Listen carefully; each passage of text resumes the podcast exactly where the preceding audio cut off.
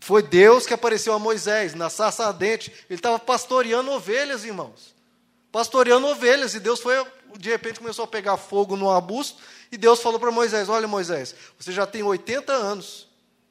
Nunca soube o propósito da sua vida. Não soube nada.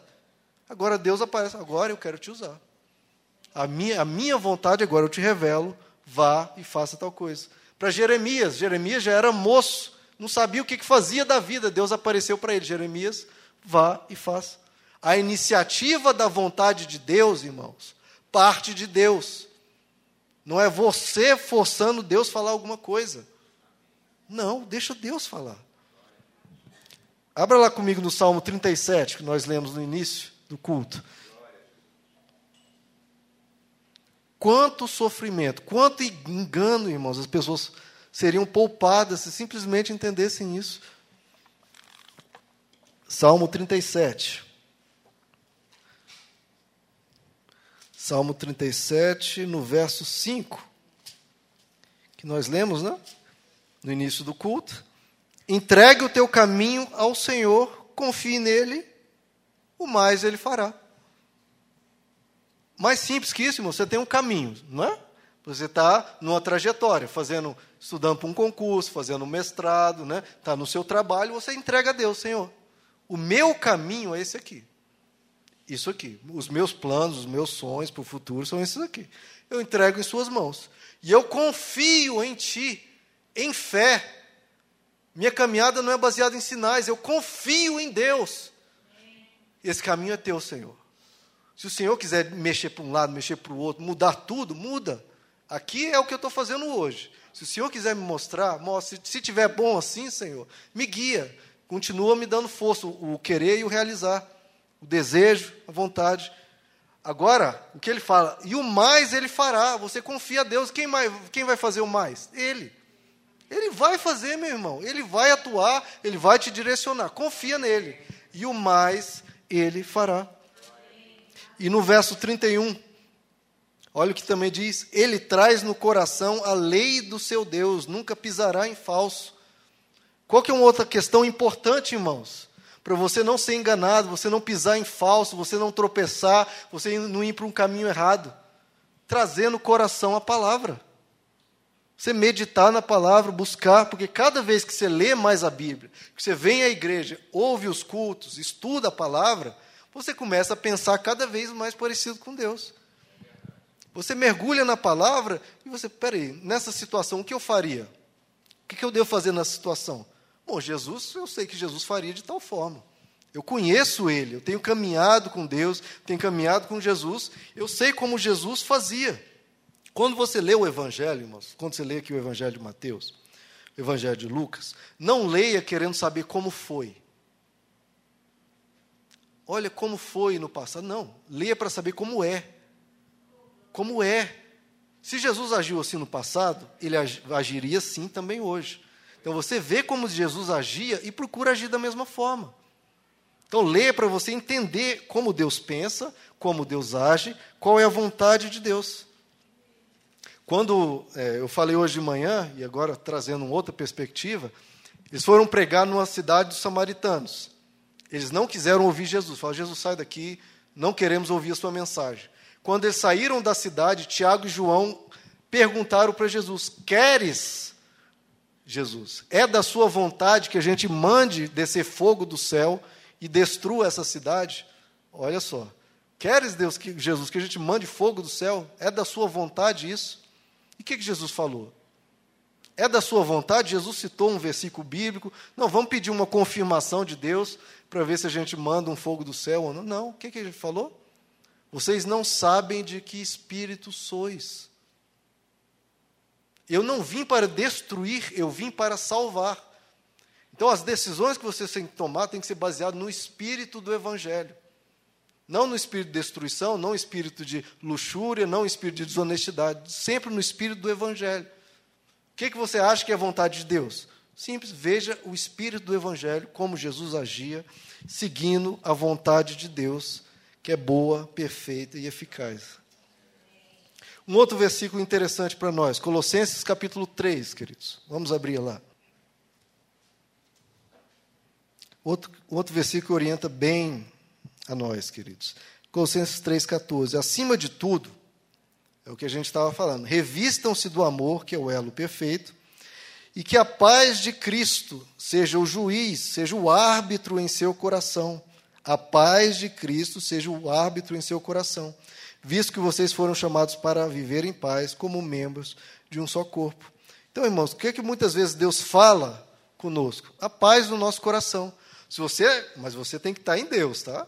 Se você está buscando, você está orando, está vindo à igreja, né, o Espírito Santo está te revestindo, e você vai tomar uma decisão, e opa, eu acho melhor por aqui. Você pesou os prós e os contras, usando o bom senso, usando a sabedoria, opa, vou para a direita. E de repente, você que está em Deus, vem aquela, aquela coisa no coração, aquele peso. Não, peraí, esse caminho que não está me trazendo paz. Não está me trazendo paz, tem algo errado. Aí você para, ora, fala, Senhor, eu usei o bom senso, usei a sabedoria, pesei os prós e os contras, mas algo no meu espírito tá, não está me dando paz. Aí você coloca aquilo diante de Deus, freia um pouquinho, pensa de novo, porque às vezes é o Espírito Santo te impedindo. E, e vamos continuar lendo aí, Colossenses 3, verso 16. Habite ricamente em vocês a palavra de Cristo. Como eu falei, a palavra, a palavra vai moldando o seu pensar. Ensinem e aconselhem uns aos outros com toda a sabedoria. Cantem salmos, hinos, cânticos espirituais, com gratidão em seu coração. Tudo o que fizerem, seja em palavra ou em ação, façam o nome do Senhor Jesus, dando por ele graças ao Pai. Revestir, irmão, se revista da palavra. Cada vez mais você vai entender como Deus pensa, vai agir como Deus age, vai andar em amor, né, vai andar em simplicidade e vai deixar Deus fazer é, quando Ele quiser. Veja, nos evangelhos, Jesus orientava as pessoas: olha, Jesus, alguém chegava para a pessoa e falava: Jesus, com quem o senhor quer que eu case? Com essa pessoa ou com aquela? O senhor acha que eu devo trabalhar como na carpintaria, né, ou trabalhar recolhendo impostos? A gente vê isso nos evangelhos, irmãos. Não vê. Deus não, Jesus não orientava ninguém em relação à escolha profissional, em relação a quem vai casar. Não tem isso. E hoje a gente vê líderes aí em pseudo-igrejas querendo determinar: olha, você vai casar com essa pessoa que estou te mandando. Está acontecendo isso aí, irmãos. E, ou então pastores falando: olha, larga seu namorado e agora você vai namorar com esse aqui. Geralmente o filho dele, né? Pega a mulher bonita, larga seu namorado, e Deus me revelou, namora com meu filho aqui. Para com isso, irmãos. A gente não vê isso na Bíblia.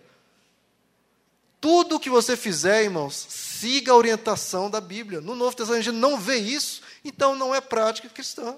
Não mexa. Claro que se, o, se, a, se a pessoa fala, olha, pelo bom senso, pela sabedoria, esse, esse, esse seu namorado, ele grita com a mãe, bate com a mãe, bate na mãe, xinga a mãe. Aí veja, ele está apelando para o bom senso para a sabedoria. Ele não está falando, não, eu estou determinando que você. Não, aí é sabedoria, aí é diferente. Aí ele está se baseando nas escrituras. Não está querendo controlar de novo, questão de marionete, querendo mandar né, na vida da pessoa. Isso não. Eu trouxe aqui alguns versículos, mas nós não vamos ler. Em Gálatas 5 e Romanos 8, irmãos. Diz que nós cristãos devemos ser guiados pelo Espírito Santo. Sempre guiados pelo Espírito Santo. Aí você pensa, bom, então eu tenho que, o Espírito Santo que vai me guiar, então ele tem que me dizer em qual padaria que eu devo ir. Não, irmãos, não. Quando a gente vê isso que está sendo guiado pelo Espírito Santo, lá está dizendo: as obras da carne são essa, as obras do Espírito são essa. Os que são do Espírito Santo são guiados para praticar os frutos do Espírito, para mortificar o corpo. Esse era o tema. O tema não é padaria, não é escolha de profissão. É, os que são guiados pelo Espírito Santo não andam nas obras da carne, andam nas obras do Espírito. Alegria, amabilidade, é, amor, bondade, fidelidade, mansidão, domínio próprio, paz e paciência. Os que são guiados pelo Espírito Santo vivem isso. Ser guiado pelo Espírito Santo não é escolher qual contrato você faz, qual profissão, qual pessoa. Não, use bom senso, use sabedoria, confie o seu caminho ao Senhor. Confie nele e o mais ele fará. Isso é cristianismo, irmãos. É culto racional. é vida sábia. É pessoas que têm cérebro, que pensam, que Deus fez o cérebro para pensarmos e usarmos ele. E quando for necessário, irmãos, ele vai falar com você. O mais ele fará. Amém, queridos? Vamos orar? Senhor nosso Deus, nós queremos que o Senhor nos guie da forma do Evangelho, direcionando o nosso viver, nos impedindo pelo Espírito Santo a ir em direções que não são do teu agrado, mas que o teu povo caminhe em simplicidade, em liberdade, como filhos, não como robôs, não teleguiados, andando em segurança, em tranquilidade, em paz. Sabemos que nós podemos confiar no Senhor, que o Senhor faz o querer o realizar, o Senhor coloca paz no coração, o Senhor nos dá os sinais quando forem necessários. O Senhor sabe conduzir a nossa vida em paz, em tranquilidade, sem uma espiritualidade adoecida, doentia, não uma vida tranquila, em paz. Que o Senhor possa guiar a vida de cada um aqui, Senhor. Que o Senhor possa direcionar o nosso futuro conforme lhe agrada. Nós estamos aqui no Espírito, Salmo 37, Senhor. Entregando os nossos caminhos em tuas mãos. Em tuas mãos. É teu, Senhor, o nosso futuro. Nosso amanhã pertence a ti. Faz o que lhe apraz. Nós confiamos no Senhor, que não, não vai nos deixar cair, não nos vai nos deixar tropeçar. A tua promessa, Senhor, diz que mil cairão ao meu lado, dez mil cairão à minha direita. Mas o Senhor vai estar nos conduzindo. Conduz, Senhor. Mostra aos teus filhos, quando aparecer a oportunidade de servir, que os teus filhos tomem a decisão certa, como Esther tomou e que o Senhor possa sempre nos guiar pelo Teu Santo Espírito, colocando paz no coração. E que o Senhor possa revelar quando não for da Tua vontade. Quando tiver um fruto que vai nos fazer mal, um fruto proibido, fala conosco, diz não, Senhor. E dá-nos as condições de te obedecer. Faz-nos obedientes à Tua palavra quando o Senhor se revelar. Que a gente caminhe nessa terra, Senhor, como cristãos, cristãos sadios, cristãos do Evangelho cristãos que pensam conforme Cristo, que agem conforme Cristo, imitadores de Cristo, que a gente pense o que Jesus faria no meu lugar.